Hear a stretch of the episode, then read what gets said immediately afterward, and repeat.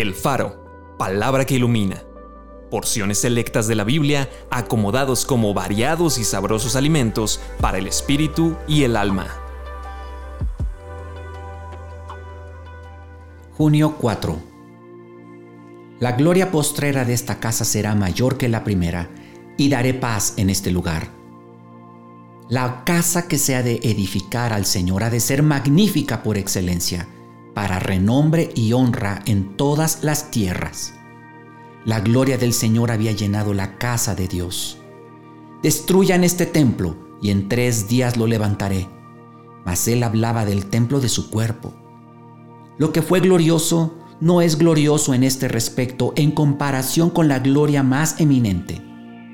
Y aquel verbo fue hecho carne y habitó entre nosotros y vimos su gloria, gloria como del unigénito del Padre, lleno de gracia y de verdad.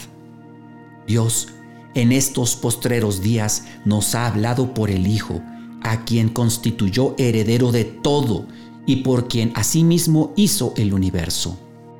Gloria a Dios en las alturas y en la tierra paz, buena voluntad para con los hombres. Príncipe de paz, Él es nuestra paz, la paz de Dios que sobrepasa todo entendimiento, guardará sus corazones y sus pensamientos en Cristo Jesús. Acompáñame a orar.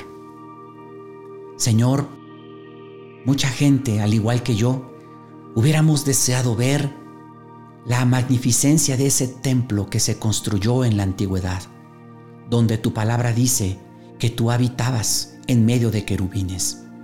Sin embargo, la gloria de tu casa celestial es muchísimo mayor que esa casa que algún día se te construyó aquí en la tierra. Yo anhelo verte, Señor. Anhelo verte en tu hermosura, en tu plenitud, en tu gloria, sentado a la diestra de Dios Padre en las alturas. Oh Señor, tú eres el príncipe de paz. Eres el príncipe de mi paz. Tú eres mi paz. Bendito seas. Te amo y te adoro, Señor Jesús. Amén.